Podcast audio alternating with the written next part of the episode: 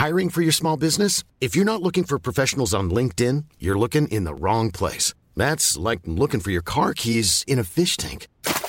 LinkedIn helps you hire professionals you can't find anywhere else, even those who aren't actively searching for a new job but might be open to the perfect role. In a given month, over 70% of LinkedIn users don't even visit other leading job sites. So start looking in the right place. With LinkedIn, you can hire professionals like a professional. Post your free job on linkedin.com slash people today. Swear.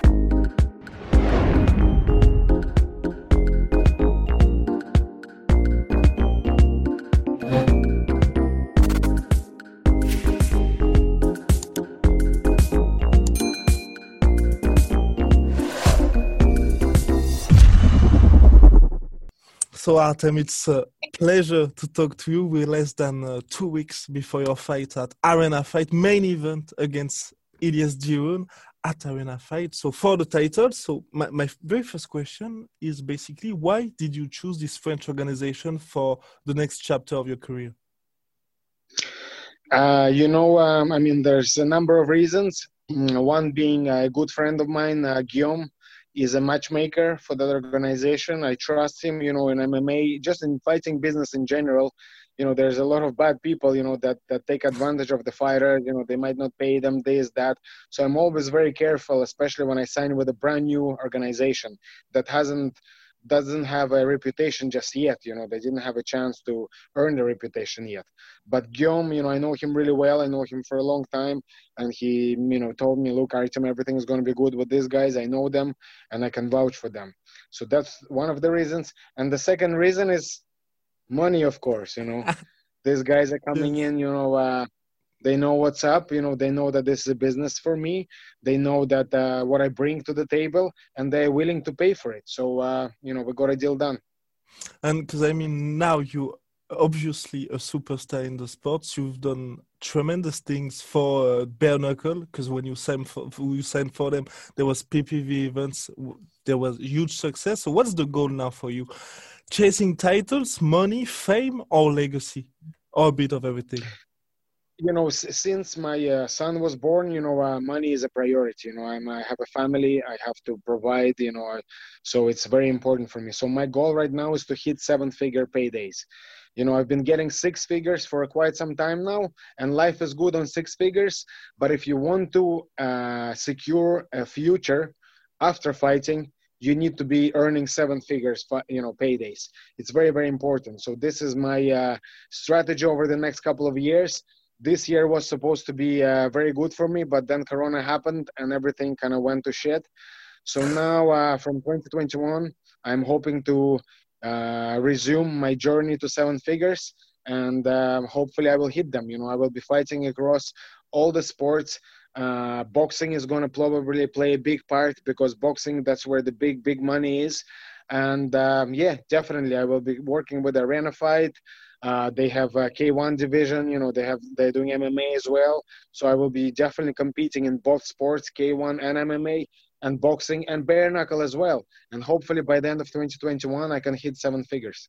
The man can do it all. So, but just to be clear, for this fight, you didn't reach the seven-figure contract.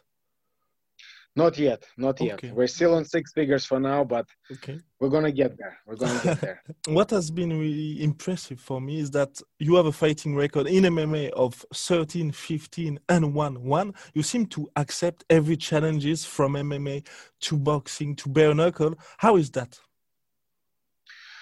You know, to me, uh, when somebody offer me a challenge, you know, how can I say no? I don't want to fight this guy. You know, I'm a warrior. I'm a fighter. You know, if there's an enemy at your door in a castle, you have to go out and fight. You cannot say, oh, I'm injured, or you cannot say, oh, I'm not ready today. Come back tomorrow. You cannot say, oh, I don't want to fight you guys. You know, give me somebody else. You have to go out and fight. And everybody, every fighter calls themselves a warrior. But when you look at the guys they fight, it's they're not much of a warrior to me. You know, I wanted to make sure that I was true to my beliefs. You know, I, yes, I am a warrior, and I want my and everybody I fight to represent that.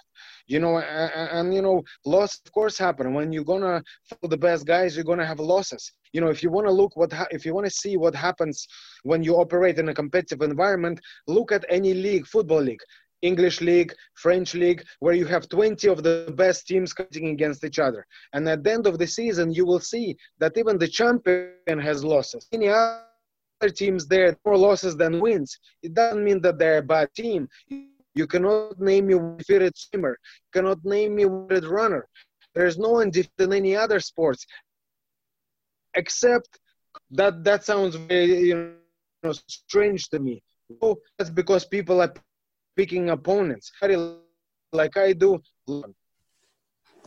And for you, that mentality of uh, never picking any opponent, never refusing of any fights, is that the true spirit of uh, martial arts, basically?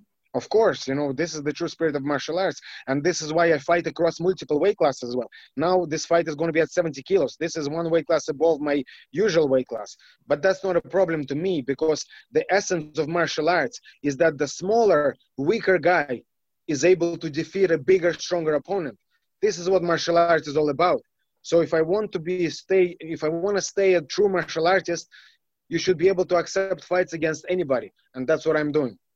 And what's also really uh, impressive with you is that people first discovered you as the sparring partner of Conor McGregor, and then you've been able to have your own career, being main event in the UFC, and now being a bare knuckle at Arena Fight. How, for you, how has it been to grow from Conor McGregor, from his shadow? You know, I never actually saw it that way. You know, me, I'm just me. I'm just, you know, whenever there's offer comes in, I accept it. You know, whenever I fight, I go to the end. You know, if somebody put me in a submission, I don't tap. You know, I, I just keep going till then, and that's it. That's all I've ever done. You know, and then whatever else happened, happened. You know, I was just me, and that's it. You know, people found out about me that way.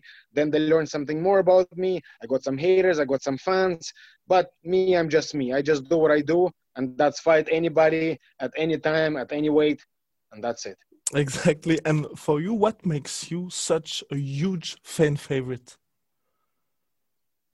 I, think it's the honesty. It's the honesty about my record and about my journey, you know, because if you look at life, you know, all this, uh for example, uh, parted records, you know, like with all wins. But if you look at life, that doesn't happen in life. In life you lose all the time. You fall down all the time. If you're looking for a job you're sending thousands of cvs and it's all no no no no. It's all failure.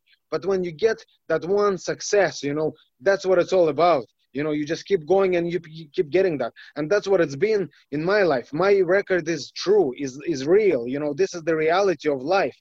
Yes many losses have happened but it never broke me you know i get up i dust myself off and i keep moving forward I think that's why. And for you so far, you've been in tremendous fights, tremendous wars. What fight has been the most difficult for you? Uh, I don't. To be honest, it's very hard to say. You know, I've had a lot of very, very tough fights, so it's hard for me to say which one has been the toughest. But uh, probably the most memorable memorable ones, of course, was you know like Cub Swanson. It was a great tough fight.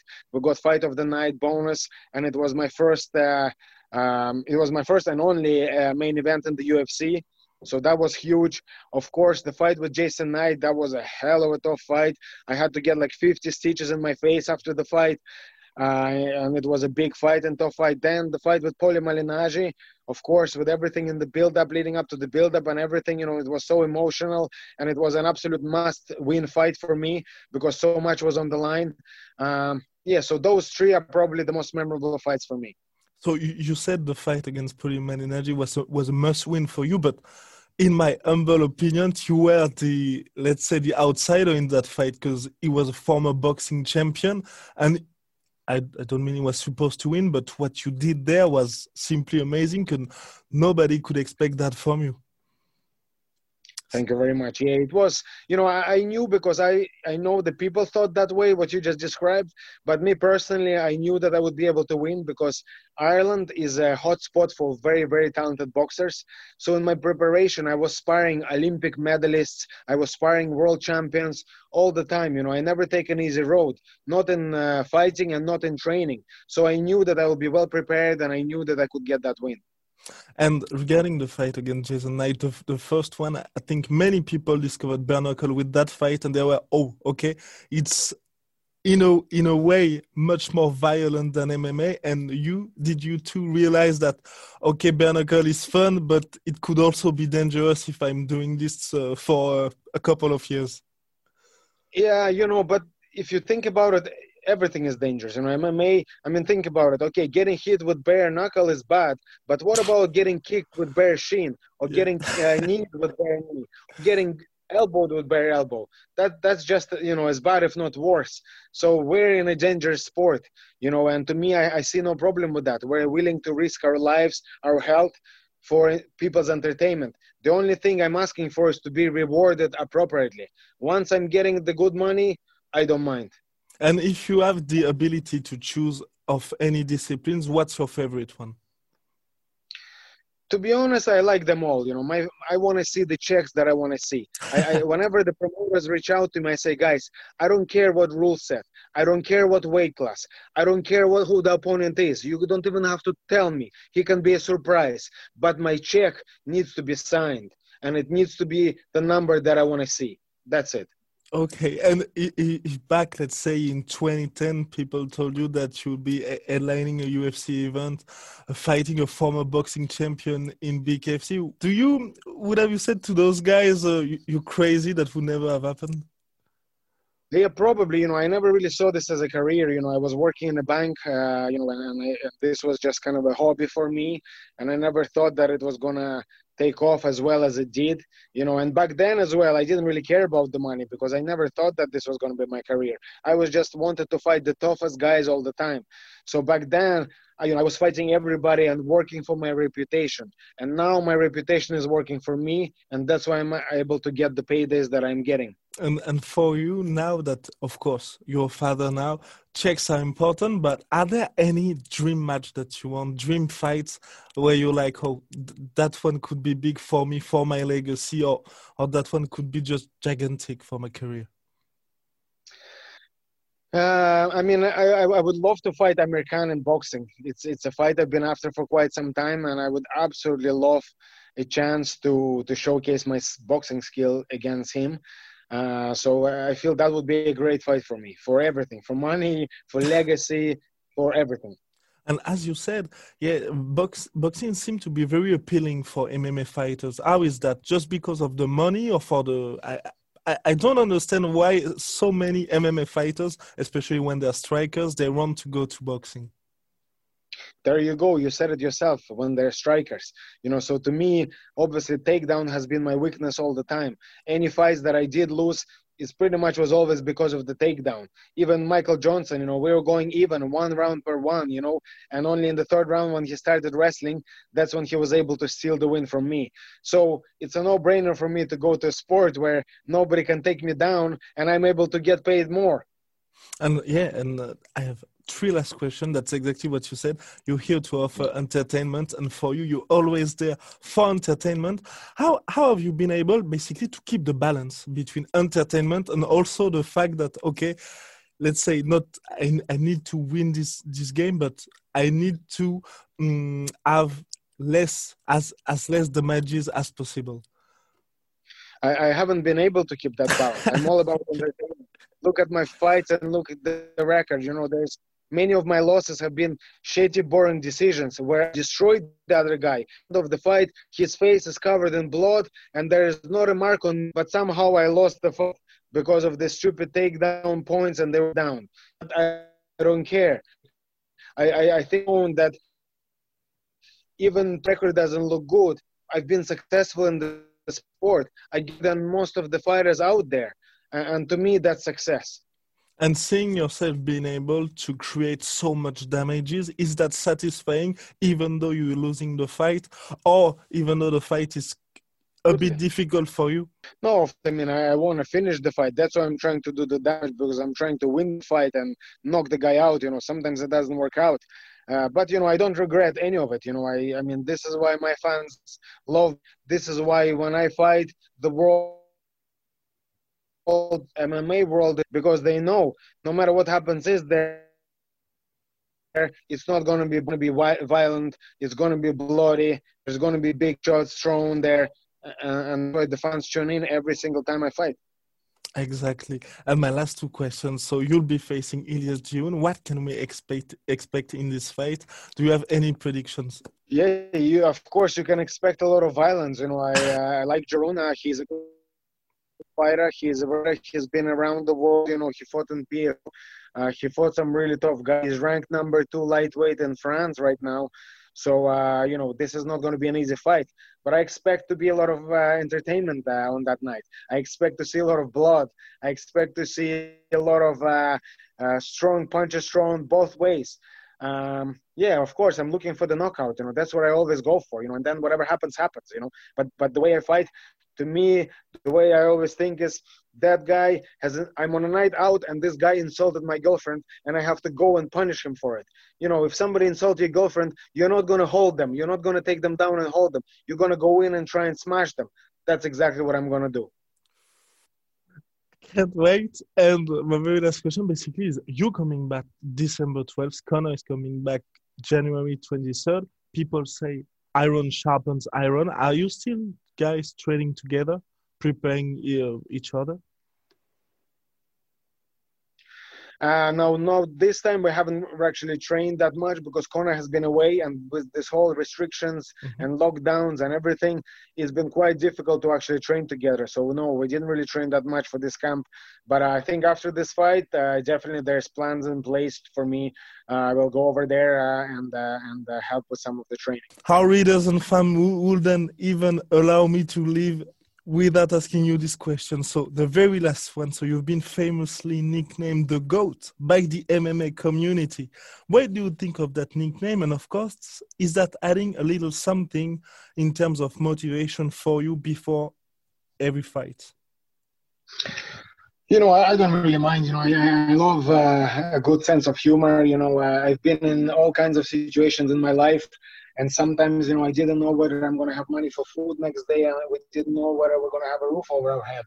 And uh, you know, when you can joke a little bit, you know, you smile, and it gives you a little bit of energy to keep going, you know, to continue going forward. So I, I love a sense of humor. I love fun. I, I love all the jokes. So to me, it's absolutely nothing. I love it. And to be honest, in terms of my career, it has helped me a lot because anytime there is any kind of conversation uh, about the best people in the world or would you know who would fight somebody really really tough that nobody wants to fight, my name always pops up. I know it's done in a jokingly way, but it's still exposure you know uh, in our business it doesn't matter if it's good or if it's bad. You know exposure is exposure. It helps your paydays. It, helps to bring that salary to the next level and i've certainly benefited from it. So um, i don't mind you know it's uh, in terms of motivation i have all the motivation i need. Once that door locks i'm going steam full steam ahead. Nobody can stop me. I'm gonna kill you. I'm gonna destroy you. That's all i think in my head choo choo, motherfucker, get out of the way or you're going to get run over. All right, perfect. Thank you very much, Artem. And uh, yeah, good luck for Arena Fight 2. Thank you so much. Merci beaucoup. Swear.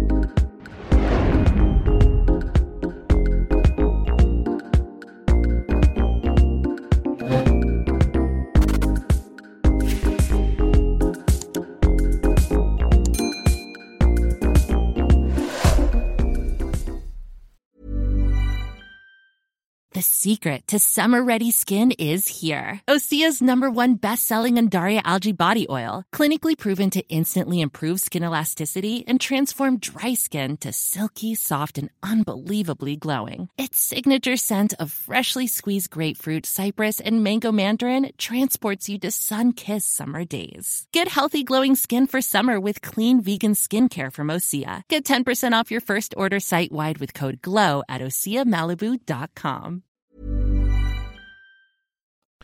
Et voilà, c'est la fin de votre épisode du podcast La Sœur. Si ça vous a plu, n'hésitez pas à nous mettre les 5 étoiles sur Apple Podcast ou sur Spotify. Vous pouvez aussi nous laisser un petit commentaire, ça nous aidera beaucoup.